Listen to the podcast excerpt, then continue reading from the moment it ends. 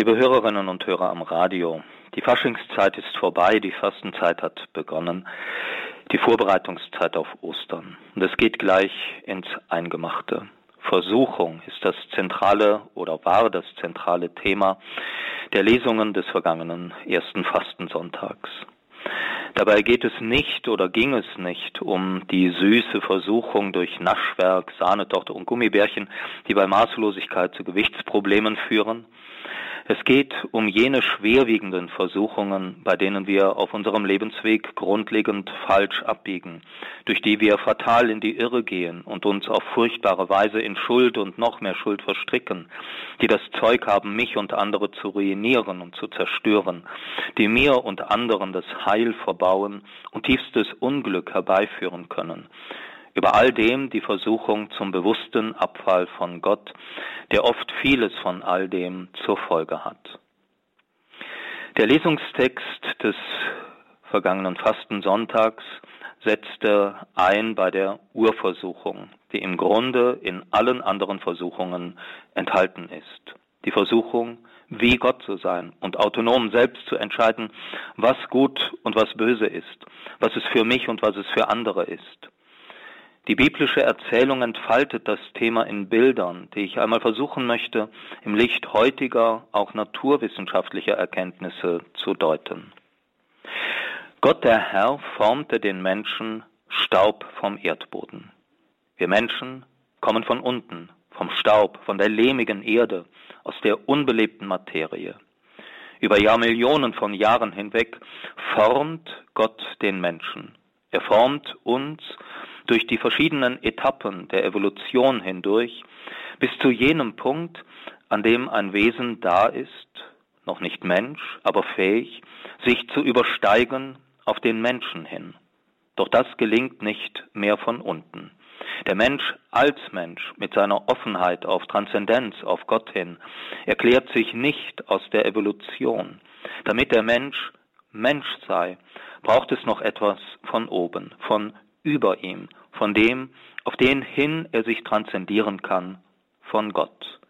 Und so heißt es weiter, Gott der Herr blies in seine Nase den Lebensatem.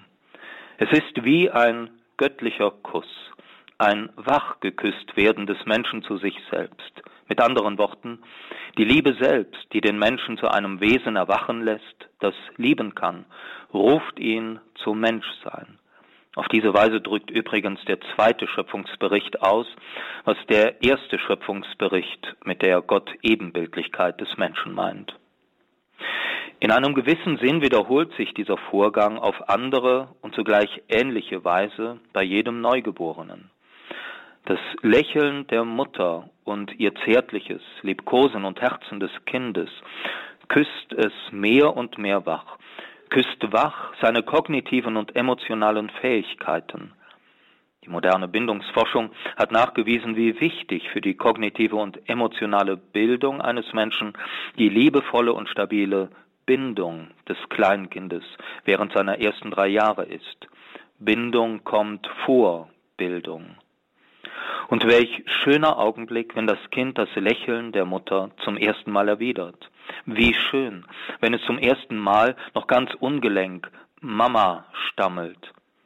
Bemerkenswert ist, die ersten Wörter von Kindern sind Du-Wörter.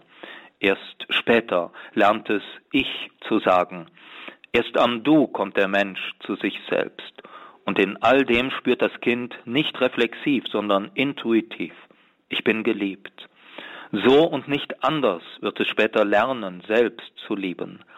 Nicht nur im göttlichen, sondern auch im menschlichen Bereich geht das Geliebtsein dem Lieben voraus. Damit zurück zu unserer alttestamentlichen Lesung. Wer lieben kann, kann du sagen. Wer du sagen kann, kann ich sagen.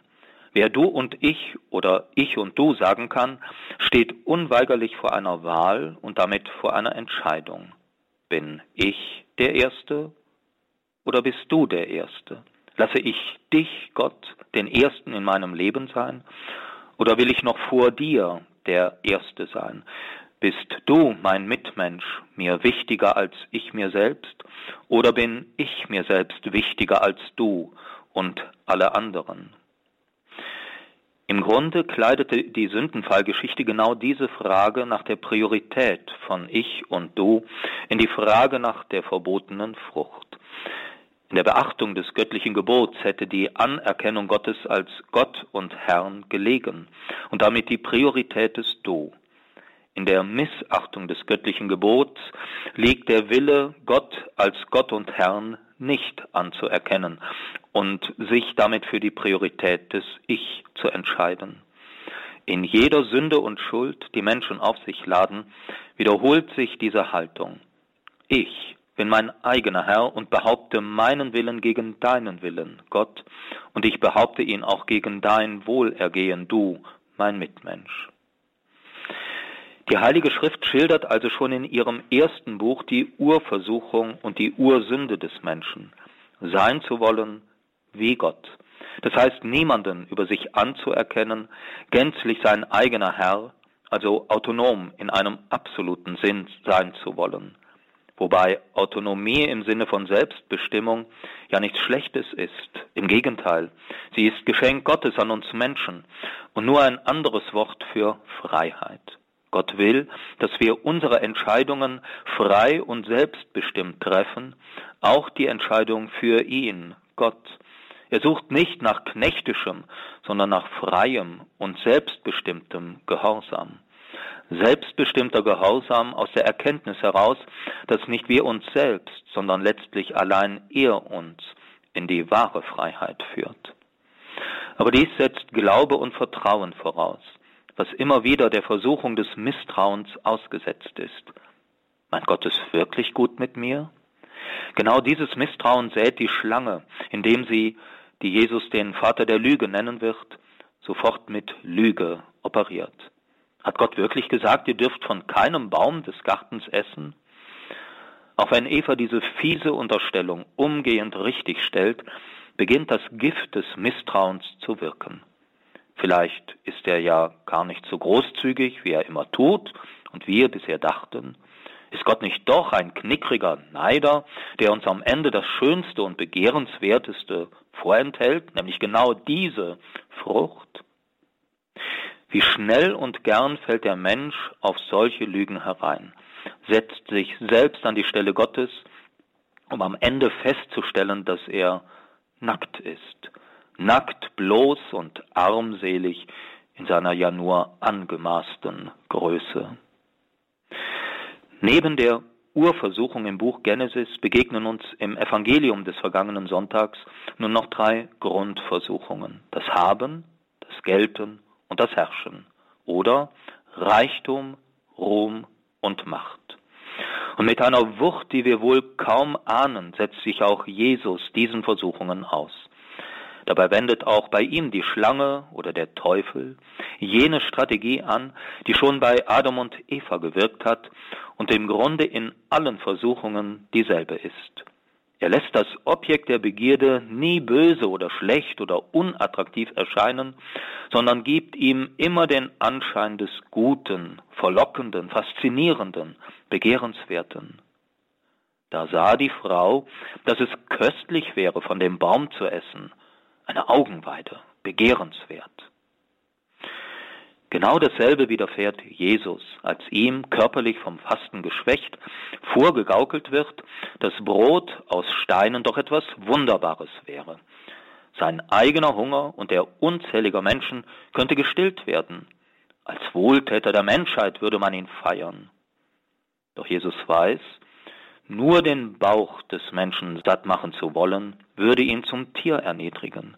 Der Mensch ist dadurch Mensch, dass er sich nach unendlich viel mehr sehnt, nach jenem Gott, der uns durch sein Wort an sich ziehen möchte. Als das keinen Erfolg hat, versucht der Teufel ihn bei der Eitelkeit zu packen, ohne dass er freilich davon spricht. Und dabei macht er selbst auf fromm, indem er scheinheilig die Bibel zitiert. Was ist hier das Verlockende? Es geht darum, Rom zu erwerben durch ein spektakuläres Schauwunder, Springen vom Tempel. Und das auch noch fromm drapiert als Tat des Gottvertrauens, denn Gott würde ihn ja auffangen, ganz sicher. Und ihm würde es die Gunst, die Bewunderung, vor allem die Gefolgschaft der Menschen sichern. Als aber auch das nicht verfängt, versucht der Teufel es mit der Aussicht auf Macht. Dazu ist er doch gekommen, die Basilea Tuteu, die Gottesherrschaft über die ganze Welt aufzurichten. Hier ist sie, die Welt. Ich lege sie dir zu Füßen. Nur eines musst du dafür tun, mich anbeten. Das scheint nun wieder sehr plump zu sein. Als gläubiger Jude den Teufel anbeten, wer fällt denn auf so etwas herein? Ich glaube, dass die Aussage durchaus subtiler ist. Im Grunde wird hier gesagt, wer die Macht anbetet, betet den Teufel an. Eigentlich ist Macht ja wertneutral und kann gut gebraucht werden. Aber wer sie anbetet, ihr alles andere unterordnet, wird skrupellos. Wenn wir auf Russlands Präsidenten und seine Schranzen schauen, dann sehen wir genau das. Hier wird die nackte Macht angebetet und die Konsequenz ist teuflische, mörderische und zerstörerische Tat. Drei Dinge gibt uns Jesus mit, in unseren eigenen Versuchungen standzuhalten. Erstens, lebe noch mehr als von Brot, von jedem Wort aus dem Munde Gottes. Lies es, betrachte es, lebe es wie eine Speise für deine Seele. Zweitens, benutze niemals Gott, um ihn für deine eigenen Zwecke einzuspannen. Das heißt, lass es zu, dass er in deinem Leben immer wieder auch so handelt, wie es nicht deinen eigenen Wünschen entspricht. Und drittens, zuletzt und am wichtigsten, bete ihn an, geh vor Gott auf die Knie, forme es als Wort, als Gebet, Herr, dich und dich allein bete ich an. Vor dir kniee ich nieder, anbetend mit meinem Leib. Angesichts der Wucht, mit der Jesus selbst Versuchung und menschliche Versuchbarkeit erfahren hat, nimmt er die Bitte um Bewahrung davor als Bitte in das Vaterunser auf. Führe uns nicht in Versuchung. Natürlich versucht Gott niemanden, weswegen wir die Bitte verstehen müssen als führe uns durch die Versuchung oder führe uns in der Versuchung. Wer so immer wieder ernsthaft betet, wird sicher immer wieder herausgezogen aus Versuchungen und Schuld, immer wieder neu wachgeküsst zu jenem Leben, für das wir eigentlich geschaffen sind. Ihnen allen eine gesegnete Fastenzeit und so segne euch der dreieinige Gott, der Vater und der Sohn und der Heilige Geist.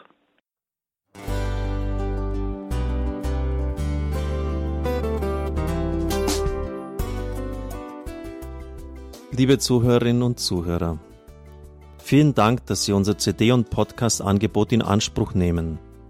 Wir freuen uns, dass unsere Sendungen auf diese Weise verbreitet werden. Dieser Dienst ist für Sie kostenlos. Für uns ist er allerdings mit einem nicht unerheblichen finanziellen Aufwand verbunden. Deshalb sind wir für jede Spende dankbar. Alle Bankverbindungen unserer Spendenkontos können Sie über unsere Homepage horeb.org unter dem Menüpunkt Spenden einsehen. Dort besteht auch die Möglichkeit, online zu spenden. Natürlich nach den neuesten Sicherheitsstandards. Sie können diese Informationen auch bei unserem Hörerservice unter der Telefonnummer 08328 921 110 erfragen. Ich wiederhole die Rufnummer 08328 921 110. Vergelt's Gott für Ihre Unterstützung. Ihr Pfarrer Kocher.